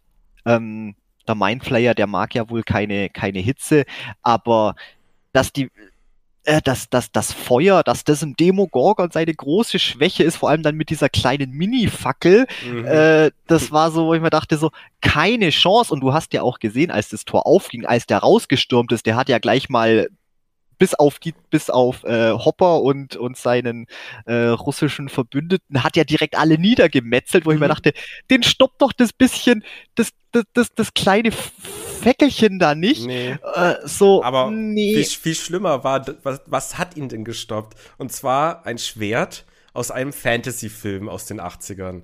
Ich muss sagen, das Conan-Schwert war klasse. Ich fand die Szene episch, oh. aber es war es war irgendwie blöd, weil das ganze Timing nicht gestimmt hat. Das hätte. Aber so ein Schwert hat doch nichts zu suchen in einem russischen Gefängnis. Das kann ich nicht Ich weiß, ich also, weiß, das war dumm. Es ist schon cool, die Idee, ja, mit dem Schwert so das Ding, aber dann nimm doch irgendwie, was weiß ich, man, es gibt bestimmt Dinge, die so ähnlich sind in so einem Gefängnis, aber halt nicht ein Schwert aus Conan der Barbar, ja, du hast schon. Ja, wer weiß, wo die das her hatten. Das, das war ja aus der, die hatten ja diese, diese Waffenkammer zusammengestückelten Waffen mit denen sich ja die, die Gefangenen gegen den Demogorgon ja. äh, wehren sollten. Das war Aber, ja hier diese. Und, also und ja, halt, wer weiß, wo sie das, wo sie das, wo sie das depperte Schwert her hatten, ich weiß es nicht. Aber es hätte halt nur noch gefehlt, dass kurz bevor er den Demogorgon mit dem Schwert angreift, das Schwert noch irgendwie in die Höhe hält und ganz laut schreit. Bei der Macht von Grayskull! genau. Das hat noch gefehlt. Uh, Nee, ich weiß nicht, das fand ich jetzt, ich meine, klar, es war irgendwie total fehl am Platz, dieses blöde Conan-Schwert, äh, wo das jetzt herkam, wo die das her hatten, keine Ahnung. Aber die Szene an sich war cool. Ähm, dieses Slow-Mo, wie er dann wirklich Ja. dem Demogorgon einfach den Arm. Es, es war, es war cool Es und es war war, verdient, aber das, das hätte ich mir vorher gewünscht. Ich Ja. hätte mir, äh, dass das ein bisschen kompakter ist. Ähm, ja, sie haben den Plan irgendwie, die hätten sich doch einen Molotow-Cocktail bas- basteln können. Der hatte doch, der hatte doch das Fläschchen, das Fläschchen äh, Ja, Alkohol, irgendwie sowas, weißt, wo sie damit den Demogorgon wirklich in Brand setzen ja und genau. dann, und dann auf den Demogorgon einschießen mit den tausend Gewehren, die die halt haben. Und dann wird der schon sterben. So, das, Ja, Gewehre hatten sie ja, glaube ich, nicht. aber ja, die Wachen waren doch teilweise auch schon tot. Nee, ich meinte jetzt, als, als die Gefangenen gegen ihn kämpfen müssen. Es war ja im Prinzip zweimal der Arena-Fight. Einmal war es zusammen mit den Gefangenen, als er kämpfen musste, und Genau. dann später war es ja dann, als sie zurückkommen, um die Viecher umzulegen. Da Genau, war es ja und- dann nochmal. Aber da war ja, da, da waren ja schon die, die Hälfte der Werte auch tot. Da hätten sie, also je, Ja, da hätten Aber, sie die Gewehre, aber das meine ich jetzt ja gar nicht. Ich rede ja jetzt davon, dass sie das gleich im Anfangskampf ja. hätt- so gemacht hätten, nicht zweimal das aufziehen. Und wenn sie da äh, zusammengearbeitet hätten und wirklich versucht hätten, das, das Viech zum Töten und ah, sie kriegen es nicht hin, hm, ähm, aber dann, dann sieht er Joyce, äh, weil sie gerade in dem Moment ankommen und versuchen ihn zum Retten und es gibt ihm nochmal irgendwie so ein bisschen einen Push und dann erschlägt er den Demogorgon und dann hauen sie zusammen ab und fertig. Das hätte gereicht. Das, das zuerst abhauen und dann wieder zurück, weil sie dann doch die Viecher nochmal töten ja, wollen, das hat, um hat zum helfen. Und genervt. das war, das meinte ich, ab da ist es ein bisschen Ja. entgleist. Da das ist war die auch dann, Story. äh, geht dieser Moment so, nein, wir gehen jetzt noch, ich bin jetzt schon, also erst jetzt zum zweiten Mal aus dem Gefängnis geflohen und dann halt, nein, wir gehen noch mal zurück und erledigen das so, ach nö. Komm, ja, jetzt ganz geh nach genau. Hawkins. Alter, bitte. Und, und vor allem, was sie natürlich auch noch machen mussten, das hat mich auch ein bisschen genervt. Ähm, sie hatten ja dann doch nicht nur den einen Demogorgon, sie hatten ja dann auch noch die blöden Demo-Hunde, Demo, schieß mich tot, Demo-Dogs. Demo, Demo-Dogs aus, aus Staffel 2 und sogar noch Teile vom Mindflayer. Diese, diese Staubpartikel irgendwie, die was da rumgeschwirrt sind, wo ich mir dachte so, wieso haben die das? Das ist so, braucht's doch nicht. Ist ein Demogorgon nicht genug? Muss man es denn echt so, Also so ich kann mir vorstellen, dass die Russen das halt irgendwo haben, aber doch nicht im Gulag. Die haben das doch dann in irgendeiner geheimen ähm, Forschungsanlage wieder, wie es halt auch schon Ja. in Staffel 3 der Fall war. Ja, und Ja. vor allem, wie haben sie das Ding gefangen? Wie ein Stück vom Mindflayer. Äh, Das ist... Das Weißt, war strange. das- ja. Das war total dämlich und es hat ja dann am Ende sowieso, äh, das Ding hat ja dann anscheinend bloß irgendwie von den toten Demo, Demo-Dogs irgendwie Besitz ergriffen oder so. Ich dachte dann auch, okay, war ja dann kurz die Spra äh, kurz im Gespräch, ja, wo, was, wovon hat das Ding jetzt irgendwie Besitz ergriffen und dann irgendwie so, ja, anscheinend von den, ja, von den aber also Demogorgons irgendwie und es war so viel dann mit drinne und es hätte es gar nicht gebraucht. Ja, also auch die Idee dahinter, dass man halt sagt, okay, alle getrennten Gruppen ähm, greifen jetzt quasi gleichzeitig Teile dieses, dieses Mindflayers an. Die einen Wegner, die anderen bereiten Wegners Angriff auf der anderen Seite vor. Die einen lenken seine Fledermäuse ab. Ähm, Hopper ist in, da hier in Russland und macht seine Viecher kaputt. So dieses äh, in verschiedenen Teilen der Welt und verschiedenen Welten gleichzeitig zusammenzuarbeiten, die Idee ist schon cool. Aber das hätte, äh, wenn du Russland im Gefängnis nicht sein müssen. Das hat gefühlt einfach, es wäre auch gegangen ohne die. Und die hätten Mhm. durchaus da schon wieder ein Hawkins sein dürfen. Meine Meinung. Und Definitiv. ja, es gab auch noch ein Ding, was mich in der Staffel so hart weggecringed hat, war dieses am Anfang mit Elfie, wie sie von den anderen Schülerinnen gemobbt wird. Fand ich, fand ich jetzt auch nicht schlimm. Fand ich jetzt Oh, ehrlich Wo sie gesagt dann hier äh, mit der Hand raus da schreit und dann passiert ja nichts, weil sie ihre Kräfte zu dem Zeitpunkt noch nicht hatte. Uh, die Szene hat mir, also da, das war sehr unangenehm. Ja, aber das, aber das fand ich, das fand ich gut. Also klar, ist es, ist es, ist es nicht gut, aber ähm, ah, wie, wie beschreibe ich es denn jetzt am deppertsten? Ähm, ich finde, das war, das war schon notwendig. Ich meine, sie ist, äh, sie ist einfach anders. Sie, sie hat ihre komplette Kindheit in einem Labor verbracht. Äh, ja. Sie hatte, sie hatte überhaupt keine wirkliche Kindheit und die einzigen Leute, mit denen sie Kontakt hatte, waren selber Nerds und Außenseiter. Sie hat dreimal gegen übernatürliche äh, Monster kämpfen müssen und dann kommt sie da als natürlich auch noch Tochter von einem sind wir mal ehrlich, Hopper, der ist halt auch ein bisschen, aber ein bisschen, äh, wie sagt man, äh, äh, ja, so, so, so Country-Dude ein bisschen, weißt ja. rustik, rustikal und, und, und, und bisschen, bisschen altbacken. Er ist so, jetzt, sagen wir mal, nicht Vater als, des Jahres. Ja, so als, als Tochter von so einem, von so einem Holzfäller-Typen halt, sagen wir es jetzt mal so blöd, ist doch klar, dass die da gemobbt wird ohne Ende. Und dann natürlich noch das gravierende Problem, sie fühlt sich selber natürlich auch einfach überhaupt nicht mehr mhm. äh, äh, wie sagt man denn, äh, ich will jetzt nicht Kraft. Nee, nicht zu. So, weil sie ja keine Kräfte mehr hat. Sie hat ja. nichts mehr, was sie, was sie quasi dann noch äh, besonders macht oder wodurch sie sich wehren könnte. Sie hat ja im Prinzip alles verloren und ja. ist da so. Und ich fand das wirklich, wirklich stark, um, um das Ganze dann halt aufzusetzen, dass es ihr da nicht gut geht und dass ja. sie da mega gemobbt wird und dass sie natürlich auch eine dunkle Seite hat. Ähm, als sie dann natürlich dem, dem Mädel dann den Rollschuh volle Knetze ins Gesicht schmettert. Ähm, das war wiederum cool. Das war mega cool, aber es war nicht so, es hat Spaß gemacht zum Sehen und hast ja gedacht, so fuck ja, diese dumme Fotze, das hat sie so verdient. ähm, ja, wirklich, da, da, da, oh, ja aber andererseits auch natürlich dieses so, fuck, weißt, das, ja. das, das, das war nicht okay, das war, das, das war nicht okay. Und ich dachte, die spielen eben auch ein bisschen damit, mit ihrer dunkleren Seite. Aber wie sich's ja dann insgesamt alles, alles raus, rausgestellt hat, ja, ja. war im Prinzip dann auch ein bisschen unnütze das Setup. Mhm. So, wir haben vorhin während der Aufnahme beschlossen, dass wir diese Folge in zwei Folgen aufteilen, weil wir einfach nicht mal im entferntesten irgendwie auf die eineinhalb Stunden maximal kommen, die wir eigentlich anpeilen für eine Folge. Weil du immer zu viel laberst. Ja.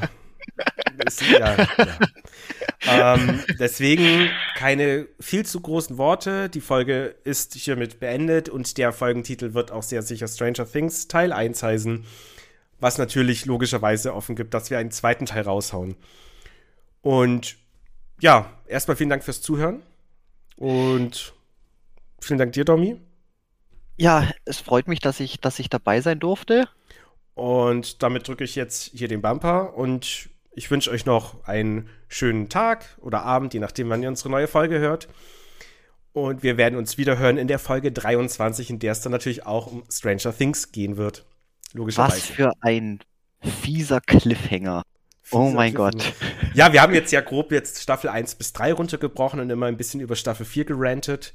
Äh, das wird dann auch entsprechend weitergehen, aber wir werden nicht nur ranten. Sonst. Ich schon. Außer du, ich werde natürlich auch ein bisschen loben können. Ja, äh, vielen Dank fürs Zuhören. Ähm, wir haben Ihr könnt uns gerne auch mal schreiben, eure Meinung, wie ihr die Serie fandet oder ob ihr ein paar von unseren Sachen total dumm fandet oder was weiß ich oder gut, keine Ahnung. Oder wir ob ihr uns total dumm findet. Oder gut. Und oder gut. wir haben, könnt uns auf Twitter, Instagram folgen. Wir haben Patreon, wo ihr uns natürlich auch gerne unterstützen könnt. Die Links sind immer in der Beschreibung. Und damit wünsche ich euch einen schönen Abend. Macht's gut. Auf Wiederschauen.